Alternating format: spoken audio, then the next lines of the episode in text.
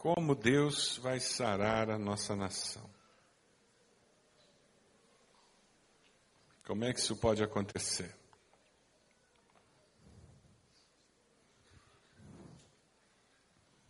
Será que começa por essa pessoa que está ao seu lado? Será que Deus vai sarar a nação sarando os brasileiros? Mudando a cosmovisão dos brasileiros, nos transformando numa nação que não é a nação do jeitinho, uma nação que não se orgulha de levar vantagem.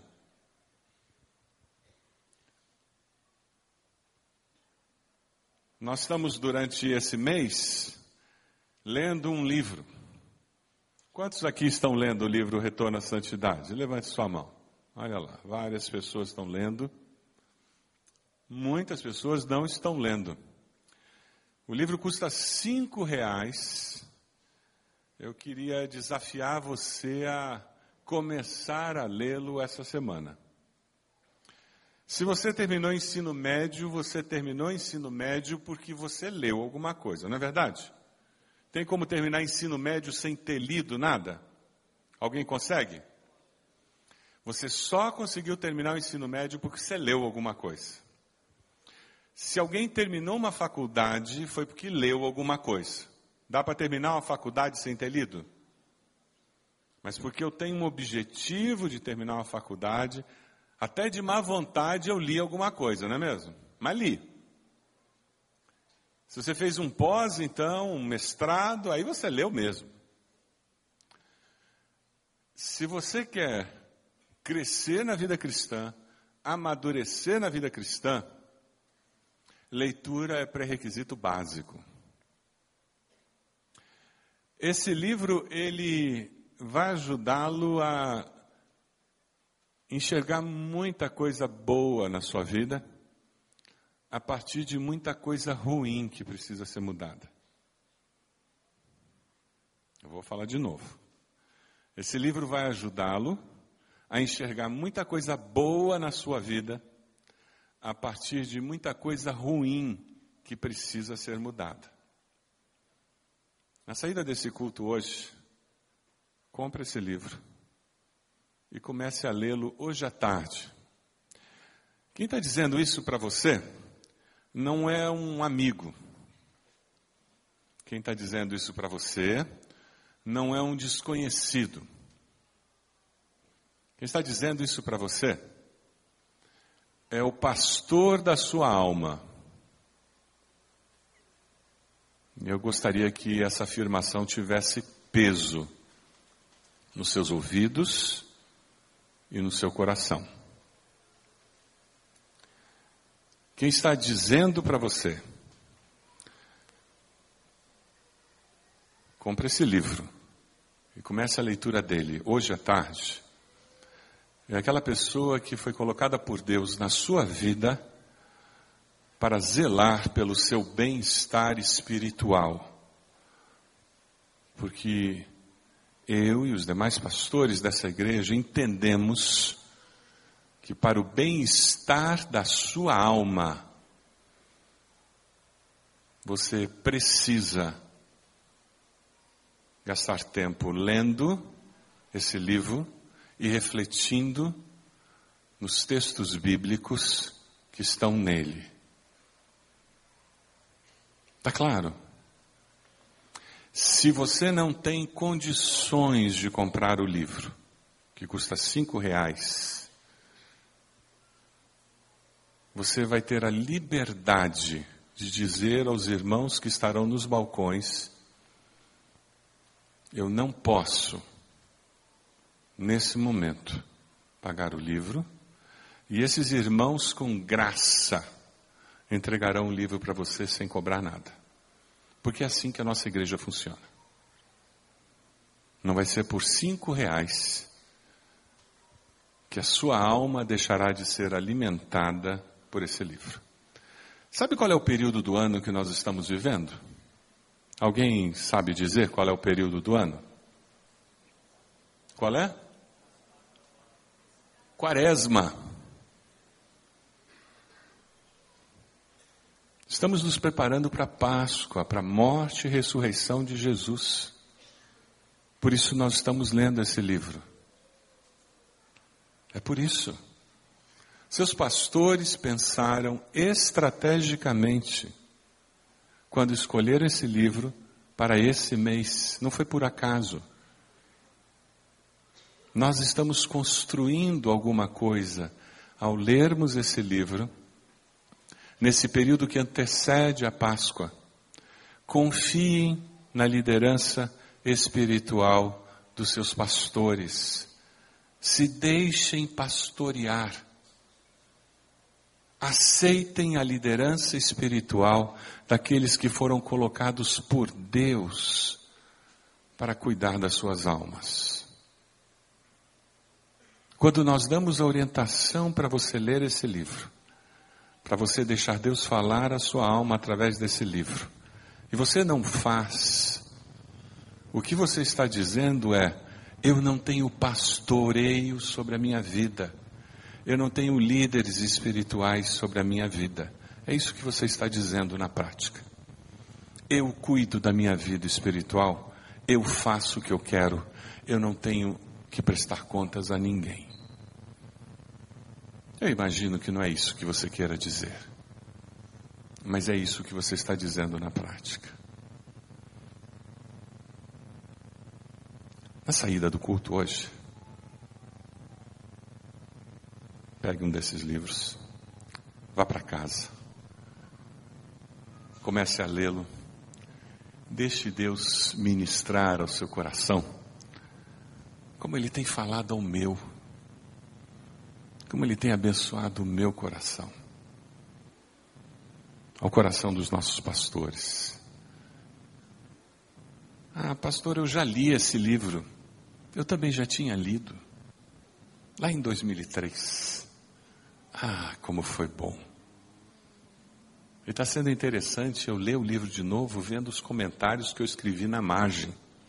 Porque eu sou daqueles que lê livro escrevendo na margem. E ver o que Deus falou comigo lá e o que Deus está falando comigo agora. O bom desse livro é que quase metade do que está impresso nas páginas, sabe o que é? Texto bíblico. Você vai estar lendo Bíblia praticamente enquanto você está lendo esse livro. Ele tem perguntas muito pertinentes. É um guia simples para aprofundar a purificação da sua alma. Sabe por quê? Todo avivamento na história, toda vez que o povo de Deus realmente foi confrontado com alguns pecados específicos, ele experimentou um frescor da presença de Deus. Fantástico. E é isso que nós queremos. Nós queremos que ao celebrar a Páscoa, nós estejamos sendo renovados pelo Cristo que ressuscitou. Não é isso que você quer? Você não quer caminhar com Deus de uma forma mais intensa, mais viva? Não é isso que você deseja? Deixe Deus usar essa literatura para abençoar a sua vida. Deixe Deus usar os nossos ajuntamentos, os nossos cultos, para abençoar a sua vida. O convite especial de Deus para você se encontra em Jeremias e em Tiago. Vamos ler juntos esses dois textos? Vamos lá. Jeremias 29, 13. Vocês me procurarão e me acharão quando me procurarem de todo o coração. Aproximem-se de Deus e Ele se aproximará de você.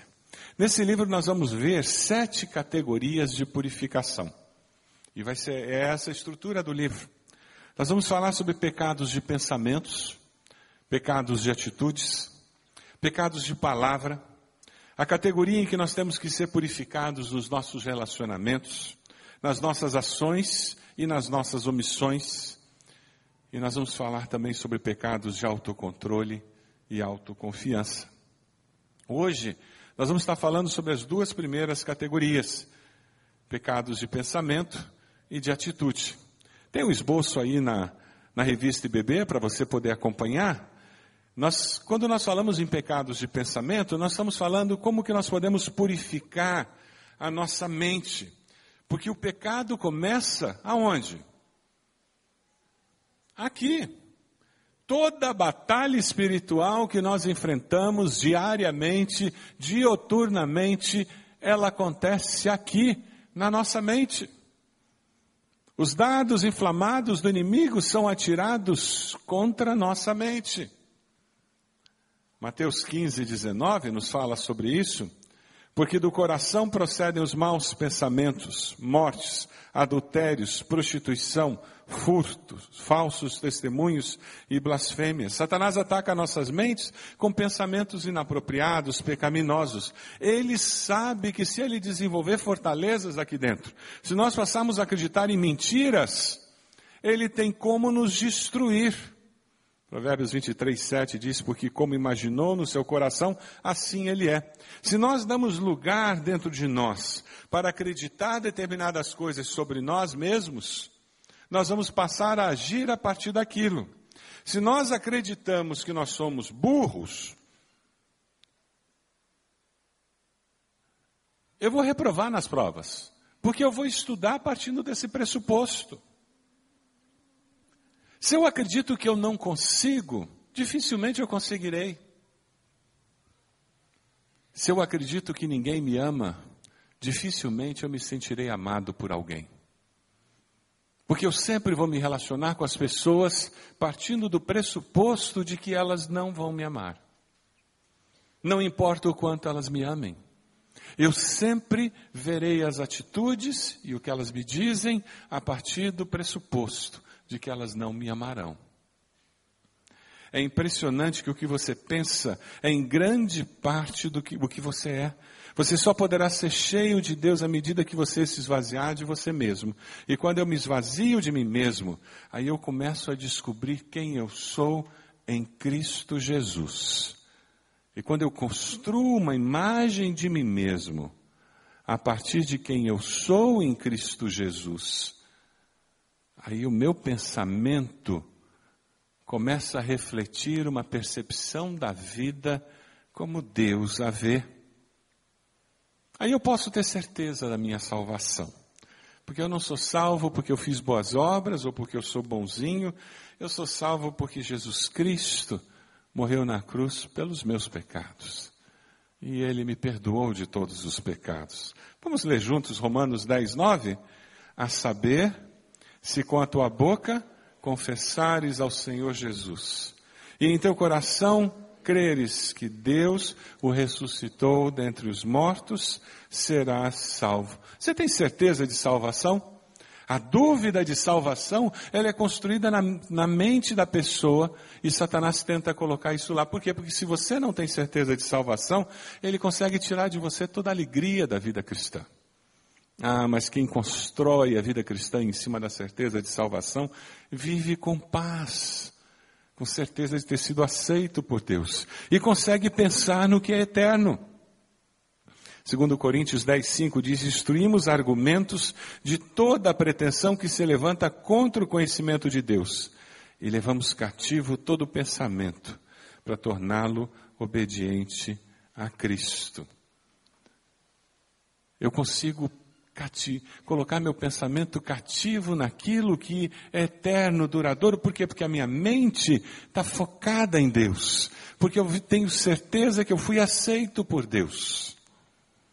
Quando você começa a centrar sua mente no Senhor, você começa a pensar naquilo que é puro. E pensar no que é puro se torna algo normal. Porque pensar em Cristo, pensar em Deus, é o que é normal na minha vida.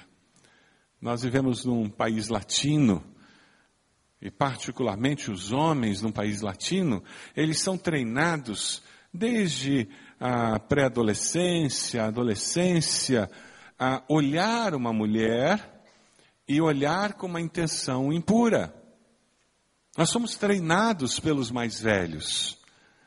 E menino que é menino, quando passa uma mulher, ele acompanha com o olhar. Ele não sabe nem porquê, mas como todos os homens acompanham com o olhar, porque ele é homem, ele acompanha também. Ele não sabe nem porquê. E com o tempo ele começa a ter malícia e a descobrir o porquê que os outros homens acompanham com o olhar, e ele treina a sua mente a olhar um ser feminino com malícia. E quando você se converte, você tem que treinar de novo a sua mente a não despir mulheres quando você olha, a não acompanhar com o olhar mulheres que passam perto de você. Isso é pensar no que é puro. Mas para fazer isso, você tem que ter descoberto que o mais importante é amar a Deus sobre todas as coisas. Então eu abandono esse jeito de viver. Quando nós vemos o que, a resposta que Jesus dá em Mateus 22, 37, nós descobrimos o que é ter pensamento puro. Jesus disse: Amarás o Senhor teu Deus de todo o teu coração, de toda a tua alma e de todo o teu pensamento. Eu só vou conseguir ter um, um pensamento, uma mente pura, se eu tiver um foco claro em quem é prioridade na minha vida. Muitos homens se convertem e durante anos eles lutam com esse treinamento mental que eles tiveram ao longo da sua adolescência e juventude. Eu me lembro que eu só consegui ter vitória quando eu decorei um versículo. Não vos sobreveio tentação que não fosse humana, mas fiel é Deus que não permitirá que sejais tentados além das vossas forças. Pelo contrário, juntamente com a tentação vos proverá livramento de sorte que a possais suportar. A mulher já tinha ido embora até eu terminar de recitar o versículo. E era isso mesmo, e eu fechava o olho. E o meu acordo com Deus era esse. A hora que aparecia uma mulher e, e, o sinal de alerta batia, eu fechava o olho e eu começava a recitar o versículo. Quando eu terminava de recitar o versículo, abri o olho, ela já tinha ido embora. Mas sabe, isso foi limpando a minha mente. E não é verdade que a palavra de Deus tem esse poder? Vamos ler alguns textos que falam da palavra de Deus? Lá no Salmo 1, 2, vamos lá. Ao contrário, sua satisfação está na lei do Senhor e nessa lei medita dia e noite. Meditarei nos teus preceitos e darei atenção às tuas veredas. Tenho prazer nos teus decretos. Não me esqueço da tua palavra. Esforcem-se para viver em paz com todos e para serem santos. Sem santidade ninguém verá o Senhor. Todo aquele que nele tem esta esperança purifica-se a si mesmo, assim como ele é puro. A busca de santidade é uma atitude mental e espiritual. A palavra grega para busca significa perseguir intensamente, perseguir com paixão. Você tem buscado santidade com paixão? Você quer ser santo mesmo? Ou esse negócio de buscar santidade? É, para quê? Não precisa ser tão fanático. A segunda categoria, que fala de atitude, lida com essa intensidade de busca. Porque na realidade, quando Deus examina as nossas vidas, Ele não vê apenas o nosso comportamento exterior. Ele vê a atitude do coração ele vê o combustível do comportamento exterior. Ele vê o que me leva a agir de determinada maneira. Você tem vivido a vida com paixão? Ou você é uma pessoa meio morna? Apocalipse 3, 15 e 16 fala um pouquinho sobre isso quando diz: Conheço suas obras. Sei que você não é frio nem quente. Melhor seria que você fosse frio ou quente. Assim, porque você é morno, não é frio nem quente, estou a ponto de vomitá-lo da minha boca. Já houve um tempo em que você amou e se viu a Deus de modo mais ardente do que hoje? Você consegue identificar um momento em que existia mais amor, mais paixão por Deus e pela sua obra? Se você quer viver uma vida santa, você precisa viver com humildade. Porque Deus se opõe aos orgulhosos, mas concede graça aos humildes. Um coração quebrantado e contrito, Deus não despreza. E talvez a maior dificuldade para nós buscarmos santidade seja orgulho espiritual. Orgulho espiritual é a pior doença que pode se abater sobre alguém convertido. Porque o orgulho, orgulhoso espiritual, ele não precisa estudar a Bíblia, porque ele já sabe tudo. Eu já me formei em escola bíblica. Esse negócio de CFI eu não preciso fazer. O que, que vai ter lá de novidade para mim? Não, esse negócio de célula, sabe, não, não tem necessidade. E o pessoal lá, todo mundo é tão imaturo na célula, ficam aquelas conversinhas bobas, atrás daquelas perguntinhas sem graça, em cima do texto bíblico, sabe? E aquela, todo mundo é tão imaturo na célula, tudo crente novo. Eu já tenho 35 anos de igreja. Já ouviu isso de alguém? Sabe, eu sou tão espiritual. As pessoas lá são tão imaturas. Eles não estão no meu nível. Orgulho espiritual é a pior doença que pode se abater sobre a vida de alguém convertido.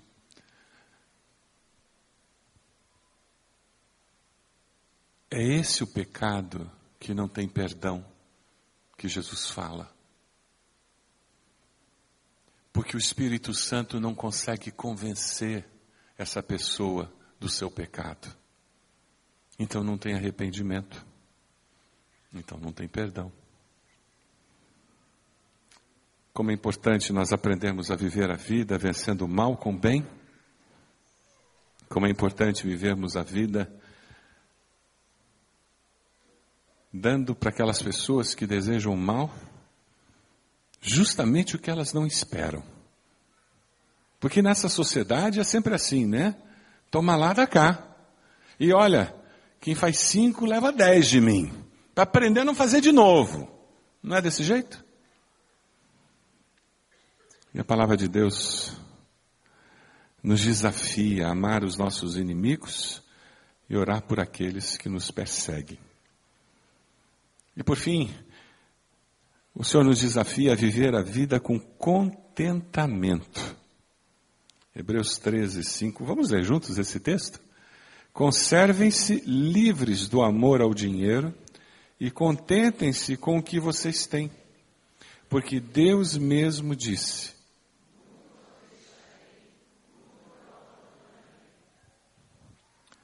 Você é uma pessoa contente?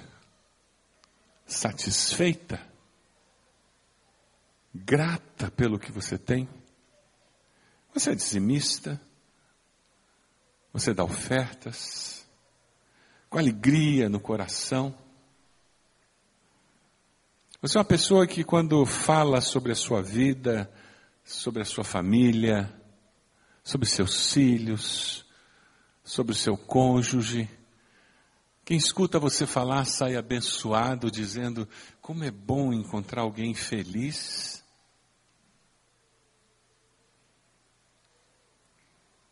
Porque uma pessoa contente traz esperança para quem conversa com ela. Eu queria que você visse um vídeo que mostra alguém que vive com paixão e alguém satisfeito, contente. Veja lá esse vídeo.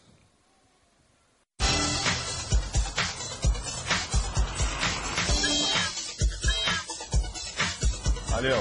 Vai lá, meu irmão. Obrigado. Bom dia. E aí, garoto? Bom dia, tá bem? Tranquilo? Valeu! Bom? Tudo bem? Talvez a senhora não está sabendo, é necessário para passar na faixa, a senhora tem que descer da bicicleta e ir empurrando para passar. Tá ok? Muito obrigado. Aproveita para encher o pneu da bike. Tá vazio, hein?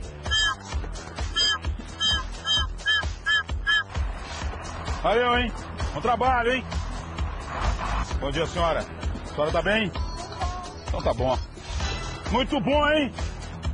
Desconto no IPVA de 2015. Senhor, por favor. Espera aqui para frente, senhor. por gentileza, use a faixa para sua própria segurança. Ó a viseira levantada. Bom dia, senhor. Utiliza a viseira sempre fechada para evitar que inseto, qualquer pedra bata no seu olho, senhor venha perder a vista. Tem um olho bonito, queria ter um olho assim, viu? Utiliza fechado, por favor. Tenha um bom dia, hein? Obrigado, hein? Bom dia, senhor. Baixa o vidro, por favor. Procura utilizar o cinto de segurança para sua própria segurança. Obrigado aí. O rapaz aí tá correto, olha lá. Não, ajuda o amigo, salvar a vida do amigo. Seu bom dia. Cuidado se dirigir com o celular. Só pode, às vezes o celular tira atenção, além da inflação, só pode bater com o veículo. Se você tem que andar de cinto, o motorista tá aí, você cobra dele, você está dirigindo. O horário do 500, meu amigo. É mais fácil pelo menos você controlar o horário, né? Valeu, obrigado. O horário dele? 508, você não perdeu horário. Alguém quer 508 aí? Quem pegou 510? Só pega 508 também. 500! Olha o 500 aí, gente. Você tá bem? Só aguenta um pouquinho, só tem uma, uma senhora correndo ali, senão ela morre aqui. E aí, meu amigo, bom dia. Aí, deu tempo aí. Valeu, obrigado aí, motorista. Agradece o motorista aí, obrigadão, mano. Bom dia. Tá aqui o horário dele. Sua aguarda aí que daqui um pouco avisa o senhor. Passou um agora, vazio.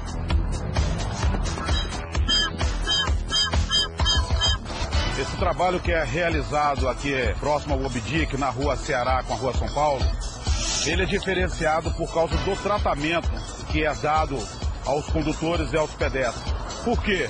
Porque gentileza gera gentileza. É necessário que você trate as pessoas bem, você recebe de volta aquilo que você planta. Então, como eu tive uma boa educação, aprendi isso de família, porque não é o trânsito que te educa, você leva a sua educação para onde você quiser.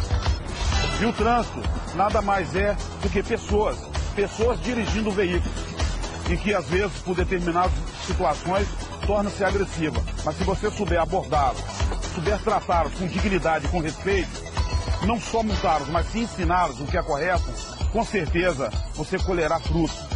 Isso sempre traz um retorno bom para a sociedade. Quem ganha com isso? Eu ganho. Porque na maneira que as pessoas tratam bem, tem menos acidentes no trânsito, toda a sociedade sai ganhando com esse procedimento. Isso é importante que nós, cada um de nós, façamos a nossa parte. E se nós continuarmos a tratarmos todo mundo bem, com certeza o trânsito terá mais paz.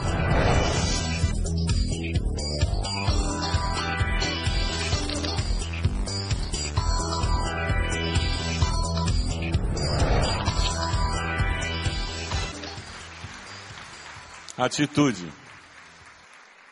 Atitude. Você pode fechar seus olhos? Quando você pensa em pecados de pensamento, olhando aquela lista,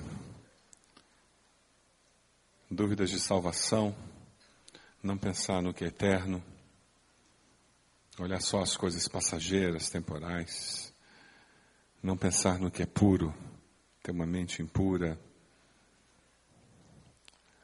Você tem pecado nessa área? Peça a Deus para purificar você. Peça perdão, Senhor. Quem sabe você tem pecado na área da atitude e você realmente não tem vivido a vida com paixão, com dedicação ao Senhor. Aquele primeiro amor faz tempo que foi embora. Quem sabe humildade não faz parte da sua experiência. Realmente você tem um coração soberbo. E o Espírito está conversando você disso. Quem sabe você não tem retribuído o mal com o bem. Você não tem sido uma pessoa mansa, uma pessoa que perdoa, uma pessoa bondosa, uma pessoa que no que está em você, no que depende de você, vive em paz. Quem sabe você tem se transformado numa pessoa reclamona, descontente, achando sempre que os outros têm mais, ganham mais, são privilegiados, favorecidos. Sempre você é desprestigiado, sempre você recebe menos do que merecia, do que deveria. Falta contentamento. Peça perdão a Deus por essa atitude. E diga a Deus, foi na cruz, foi na cruz, onde um dia o meu pecado foi cravado, para que eu alcançasse perdão.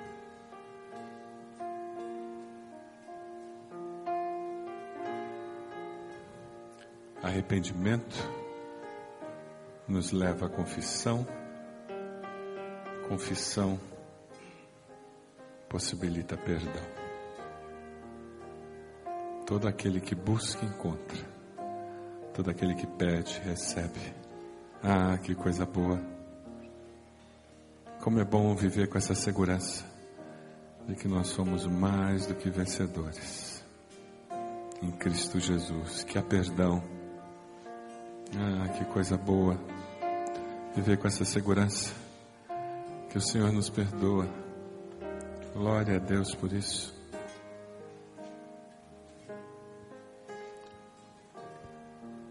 Quem sabe você ouviu tudo isso e você diz: Deus, muito obrigado, eu tenho tido vitória nessas áreas.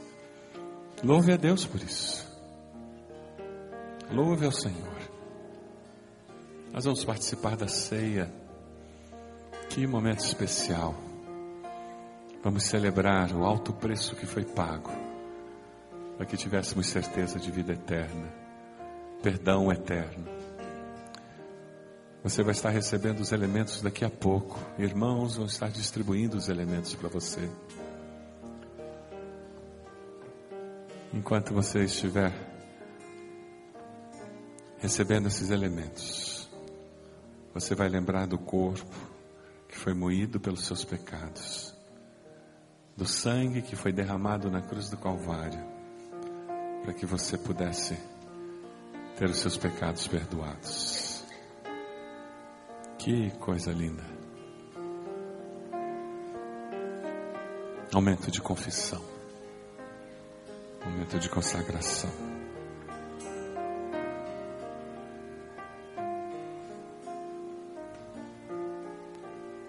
Sentados como estamos. Se você conhece a letra de cor, nem abra os olhos. Vamos começar a cantar bem baixinho. Vamos lá? Bem baixinho.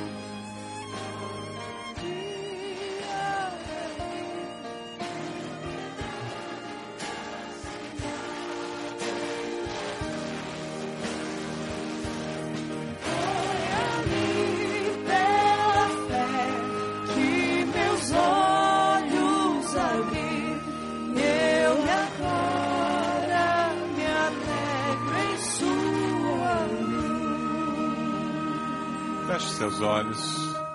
Momento de oração silenciosa. Se você quiser se ajoelhar, pode fazê-lo agora. Um tempo seu com o Senhor. Tempo de confissão.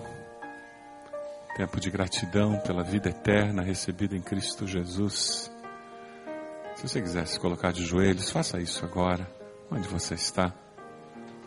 Tempo de consagração. Tempo de oração seu com o Senhor. Quem sabe você precisa colocar diante do Senhor agora alguém que não está aqui, que você gostaria muito que estivesse participando desse momento de ceia do Senhor. Interceda por essa pessoa. Coloque a sua vida diante do Senhor. Consagre essa pessoa ao Senhor.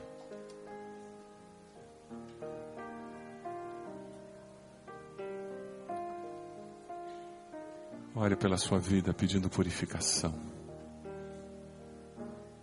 Ore por nós como igreja durante esse mês de março. Que de fato Deus possa nos purificar como igreja, como irmãos em Cristo. Que seja um tempo de limpeza espiritual, de busca.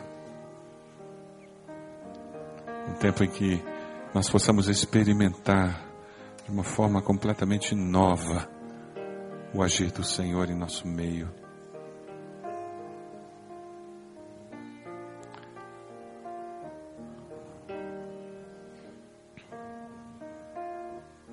Olha ao Senhor,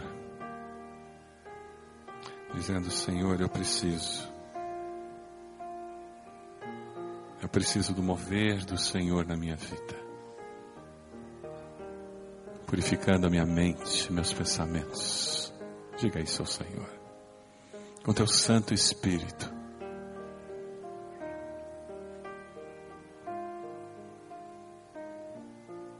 Diga, Senhor, eu preciso que o Senhor purifique as minhas atitudes. Me, me dê uma motivação pura para te servir.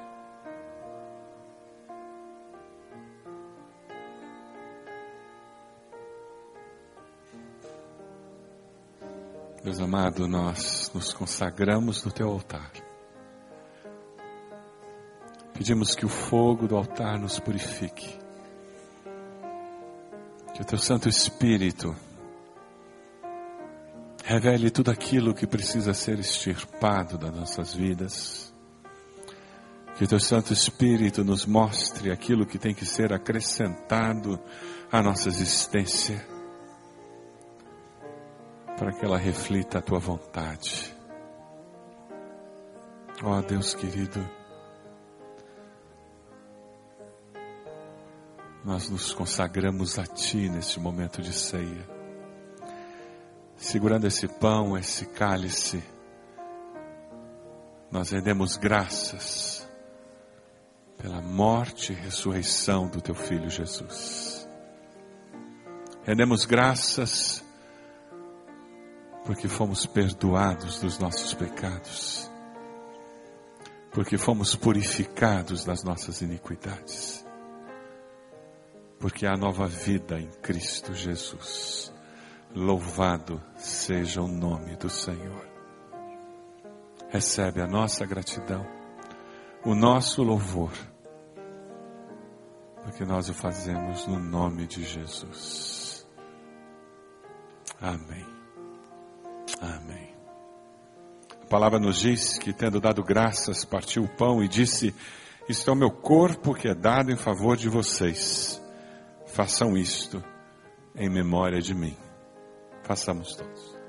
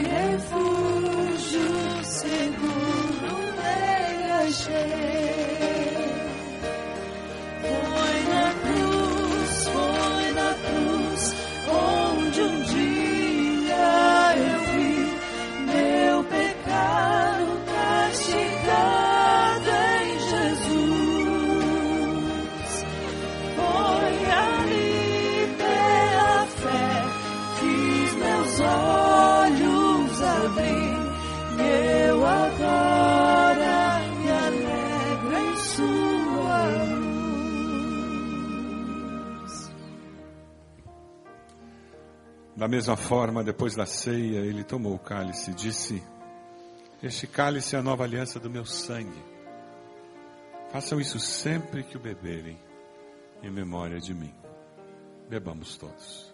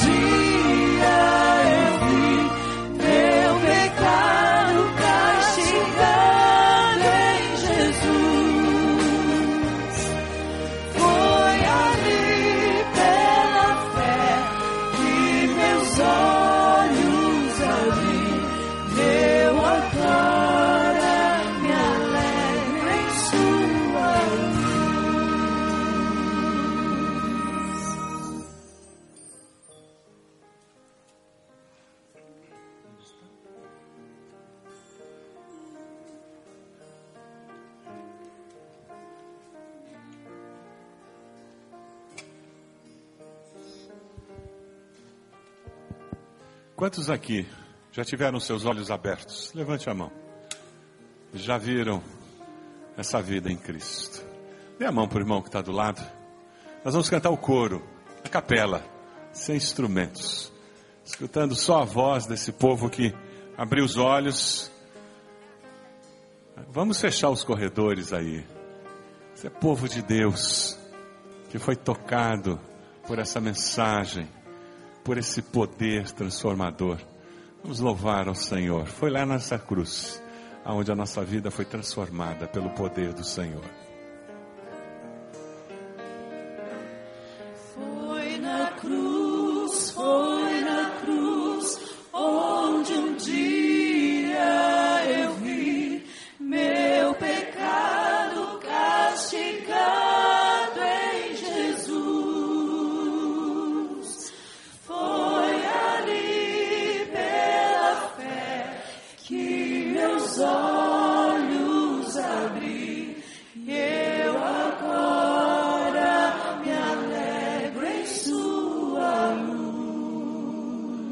Aleluia, Senhor, porque o Senhor abriu nossos olhos e nós vimos uma vida que vale a pena ser vivida.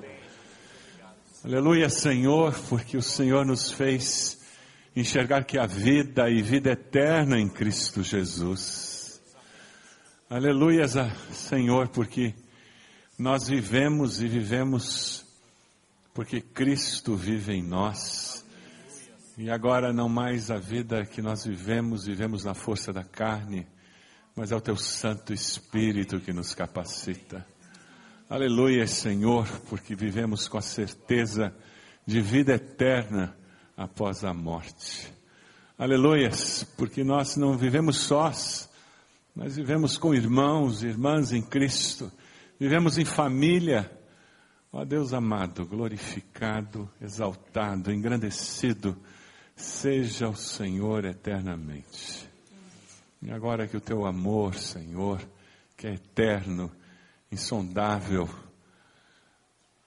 que a graça do Senhor Jesus que nos alcançou, que as consolações e a direção do teu Santo Espírito que está conosco, sejam conosco e com todo o teu povo, hoje e sempre. Amém. Amém. Dê um abraço nesse irmão, nessa irmã que está do seu lado, abençoe-o em nome de Jesus.